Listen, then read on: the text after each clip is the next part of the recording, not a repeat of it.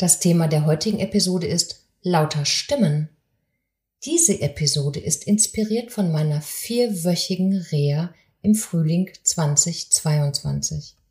Jups, nach langer Zeit wegen Corona endlich mal wieder unter richtig vielen Menschen. Unter fremden Menschen.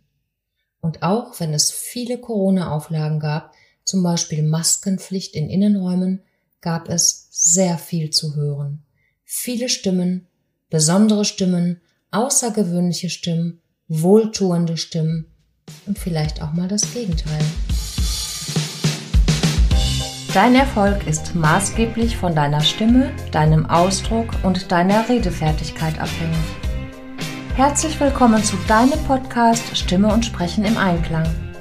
Entdecke dein stimmliches und dein sprachliches Potenzial, entfalte es und lass es frei. Mein Name ist Kerstin Winterbuhr, ich bin Logopädin, Stimmtrainerin und Dozentin.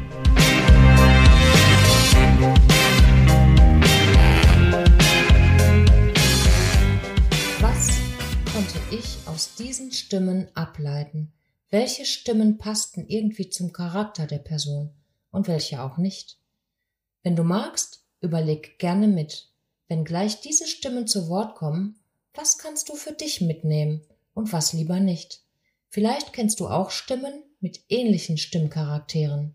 Vielleicht entdeckst du sogar eigene geliebte oder ungeliebte Merkmale deiner Stimme.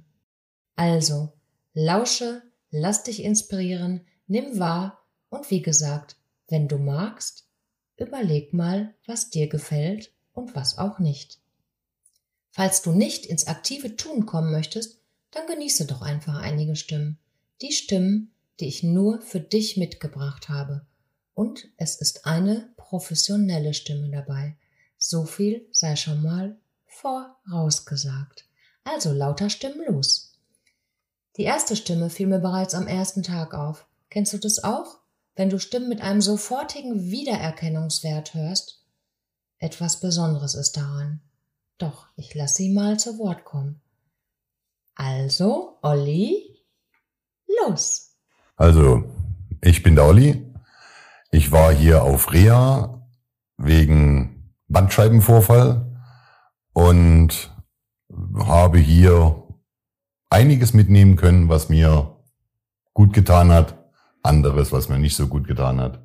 Aber es ist ja nicht alles so, wie es sein soll. Und was verbindest du mit den Themen Stimme, Sprechen, Atmung? Eigentlich nicht viel. Das heißt, du hast die Stimme? Von Haus aus so tief, keine Ahnung. Äh, atmen, ja, ruhig und gelassen und viel Le Freude im Leben haben, dann merkt man das von ganz allein. Das, das kommt, kommt dann intuitiv. Genau, das hört man dann an der Stimme.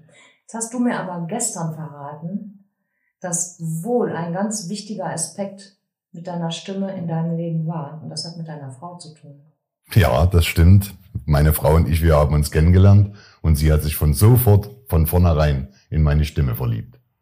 Siehst du, diese Bedeutung hat also Stimme. Sieben Jahre später habe ich ihren Heiratsantrag gemacht und mittlerweile ist das neun Jahre her. Was fand sie so toll? Warum oder was findet sie immer noch so toll an deiner Stimme? Immer noch. Die Stimmlage, die Ruhe, die von mir ausgeht und keine Hektik. Also sie liebt den ganzen Menschen. Natürlich. ja, habe ich euch zu viel versprochen?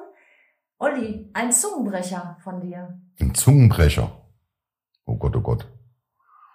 Hm, Rotkraut bleibt Rotkraut und Brautkleid bleibt Brautkleid. Und jetzt schneller? Nelly, dann komme ich durcheinander. Rotkraut bleibt Rotkraut und Brautkleid bleibt Brautkleid. Hm. Prima. Das war schon. Mehr wollte ich gar nicht von dir hören. Und für euch die Stimme. Dankeschön, Olli. Jo, bitte gern geschehen. Danke, Olli. Seine Frau hat sich in seine Stimme verliebt. Und das habe ich mehrmals in meinem Freundes- und Bekanntenkreis gehört. Verliebt in die Stimme. Kennst du das auch? Überleg mal. Vielleicht hat sich ja sogar jemand in deine Stimme verliebt. Bevor ich die nächste Stimme abspiele, erstmal eine ganz andere Stimme, die mir ebenfalls zu Beginn auffiel. Den Namen habe ich verändert und ich werde sie nachmachen. Vielleicht kennst du diese Stimmen auch, die Meckerstimmen. Und hier eine sich wiederholende Meckerstimme. Diese Person konnte ich ja schlecht fragen, ob sie mir ihre Stimmprobe gibt. Jetzt, wo ich diese Episode aufnehme, habe ich schon fast ein schlechtes Gewissen. Ich habe diese Person Mimi getauft. Mimi von Mimi, Mimi, Mimi, Mimi, Mimi, Mimi. Also Mimi war die häufig, sehr häufig nörgelnde Person. Den ersten Satz, den ich von ihr hörte, war dieser. Wir wären schon fast losgelaufen. Zum Nordic Walking, meinte sie. Und das, weil eine Person eine Minute später zu diesem Termin kam. Eine Minute. Ich gebe zu, diese Person war ich, doch zu meiner Verteidigung, ich hörte im Verlauf der Reha auch Oh, das Wasser ist aber kalt. Das hörte ich nur von ihr. Das Wasser war gefühlt Karibikwasser warm und ich war täglich schwimmen. Das Wasser war wirklich nicht kalt. Also lasse ich das mal so stehen. Die die Meckerstimmen. So, die nächste Stimme, die darf wieder selbst zu Wort kommen. Sie bekam zu ihrer Stimme beruflich Rückmeldungen. Und zwar hat sie am Telefon gesprochen und ihr wurde so einiges zu ihrer Stimme gesagt. Hör selbst. Willkommen, Antje. So, Karlchen, wer soll denn nun dein Herzblatt sein? Die freizügige Elsbeth, die großzügig ihrem Liebsten stündlich mitteilt, was sie bewegt, oder lieber die ökologische Carola, die oft und gerne ihre Hände zum Essen nutzt und somit Besteck und Spülmittel für die Umwelt einspart. Oder die gesprächige Mimi, die sowohl Vorgesetzten als auch Arbeitskolleginnen ungefragt mitteilt, was sie alles weniger gut, um nicht zu sagen scheiße findet. Und davon gibt sie verbal 97 Prozent weiter. Du hast die Wahl, lieber Karl. Wow. Danke, Antje. Ihr wurde mal am Telefon gesagt, dass sie doch bitte nicht so sprechen könne, denn ihre Stimme sei zu erotisch. Danke, Antje. Und dann gab es die zu lauten Stimmen, die Stimmen, wo du jedes Wort der Tischunterhaltung mithörst, obwohl dein Tisch 20 Meter entfernt steht. Leider war diese Elsbeth, der Name, der ist auch wieder frei erfunden.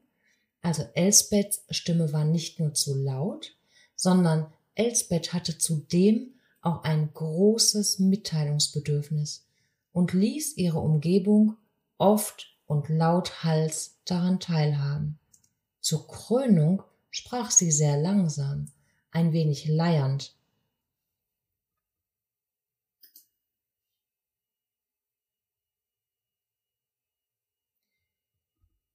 Ich habe selbst beobachtet, dass sie ihren eben empfangenen DIN A4-seitigen Trainingsplan nicht nur vorlas, sondern zusätzlich kommentierte, und zwar der Empfangsdame, etwa so.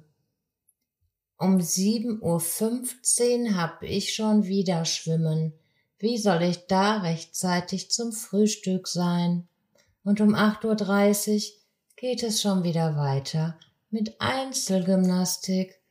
Ah, da muss ich ja noch meine Matte holen und um neun Uhr dreißig schon wieder schwimmen, wieder in den nassen Badeanzug.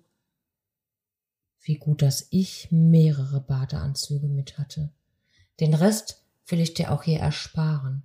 Mein Respekt für die Dame hinter dem Empfang. Ich hatte das Gefühl, dass sie nicht mehr wusste, wohin sie schauen sollte. So, und nun geht's mit der nächsten Stimme weiter. Das ist die dritte Stimme von den KurteilnehmerInnen. Und zwar ist das meine Herzensstimme von Helga. Denn Jana und Helga waren meine Herzensmenschen in der Reha. Ich wünsche jedem, der zur Reha fährt, Helgas und Janas, ganz ehrlich. Und ich liebe Helgas Dialekt. Doch der kommt nicht ganz so deutlich hierbei raus. Obwohl, ja, sie zeigt ihn nicht so sehr halt. Errätst du, woher sie kommt? Und Action für Helga. Während eines Kuraufenthalts haben wir drei Frauen uns kennengelernt. Die Chemie zwischen uns stimmte. Trafen wir uns zufällig im Speiseraum. Zum Essen war die Freude groß.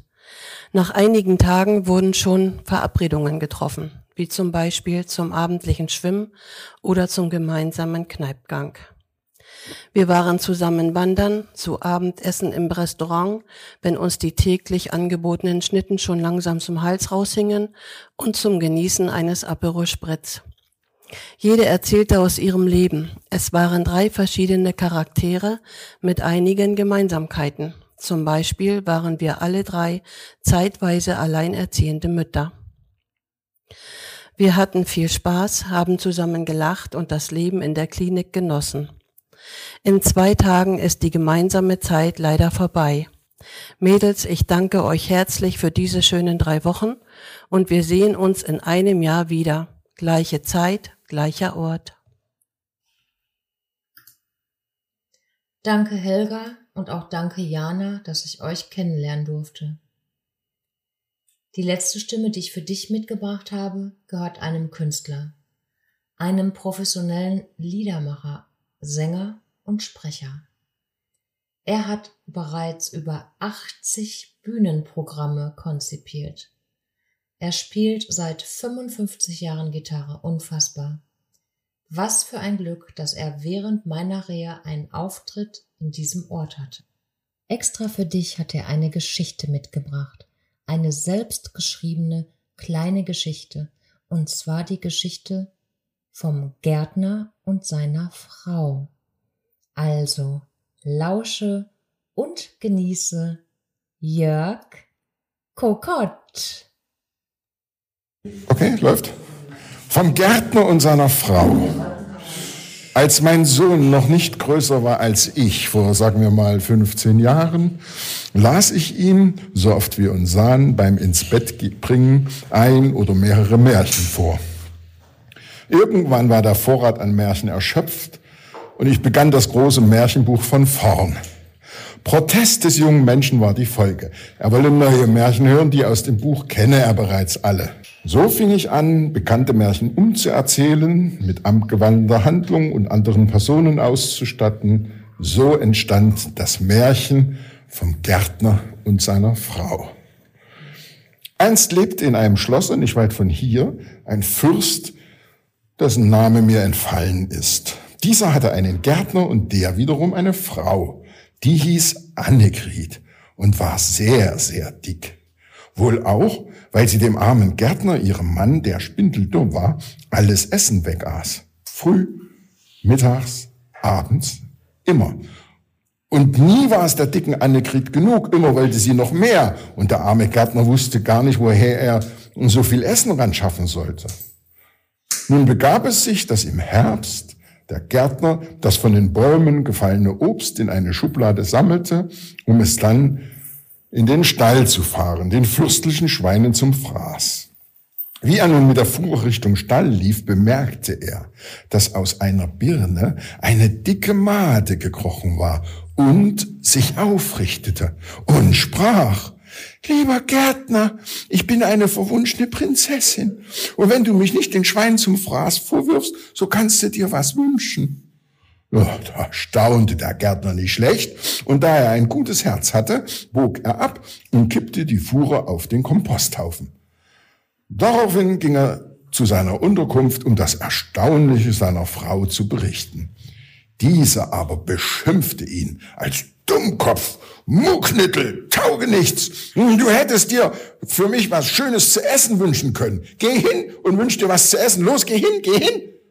Ihm blieb gar nichts anderes übrig. Das Gezeter schmerzte in seinen Ohren. Also ging er zum Komposthaufen und rief, Made, Made im Kompost, bei Sonnenschein oder bei Frost, meine Frau, die Annegret, hat so großen Appetit. Darauf zeigte sich tatsächlich die Made und sprach zu ihm, Geh nur nach Hause, deine Frau isst schon. Als der Gärtner die Küche betrat, sah er, dass seine Frau eine Riesenpizza von der Größe eines LKW-Rades aufgegessen hatte. nur ein kleines Stück Pizzarand hatte sie für ihren Mann übrig gelassen. Am nächsten Tag, als der Gärtner seine Mittagspause machen wollte, schrie die Frau, ich habe Hunger, Hunger, Hunger. Geh sofort zur Made und bestell was. Los, geh hin, geh hin. Was sollte er tun? Er lief los und vor dem Komposthaufen angekommen, sprach er wieder, Mate, Mate im Kompost, bei Sonnenschein oder bei Frost, meine Frau, die Annegret hat so großen Appetit. Und die Made sagte, Geh nach Hause, sie isst schon. Diesmal kniete seine Frau vor einer Kinderbadewanne voll mit Spaghetti in Tomatensauce und nur zwei kurze Spaghettifäden, die am Wannrand klebten, ließ sie ihm übrig. Das Ganze wiederholte sich am nächsten Tag. Wieder sollte der Gärtner zur Made eilen und was zu essen ran schaffen. Also baute er sich wieder vom Komposthaufen auf und sprach, Made, Made im Kompost, bei Sonnenschein oder bei Frost. Meine Frau, die Annegret, hat so großen Appetit. Geh nur nach Hause, Gärtner, sagte die Made. Deine Frau ist schon geplatzt. Erschrocken eilte der Gärtner zu seiner Frau, aber die war nicht mehr zu retten. Beim Versuch, einen riesen Hamburger so groß wie einen Ochsen zu verspeisen, war sie auf halber Strecke geplatzt. Nun, da der Mann nichts mehr für seine Frau tun konnte, setzte er sich, nahm den restlichen Burger und aß sich zum ersten Male seit Jahren richtig satt. Und die Moral von der Geschichte. Wer anderen das Essen klaut, es runterschlingt, dabei kaum kaut, wer immer nur den eigenen Mund zuerst vollstopft, lebt ungesund, der wird dann, wie in diesem Fall, zerplatzen mit einem lauten Knall. Vielen Dank. Dankeschön. Ja, vielen lieben Dank, Jörg Kokott. Nach einem tollen Liederabend, selbst komponierte Lieder, nun völlig überrascht, also Jörg wusste nichts davon, jetzt diese Geschichte ganz spontan für dich. Diese Geschichte, die er auch selbst geschrieben hat.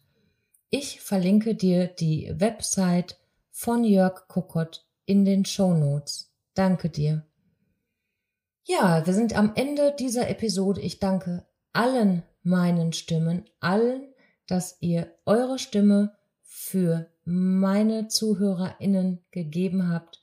Und ich hoffe, dass auch ihr, dass auch du ein wenig Spaß hattest. Ich freue mich auf die nächste Episode. Lass wie immer auch du dein stimmliches Potenzial und deine Stimme frei. Bis zum nächsten Mal, deine Kerstin.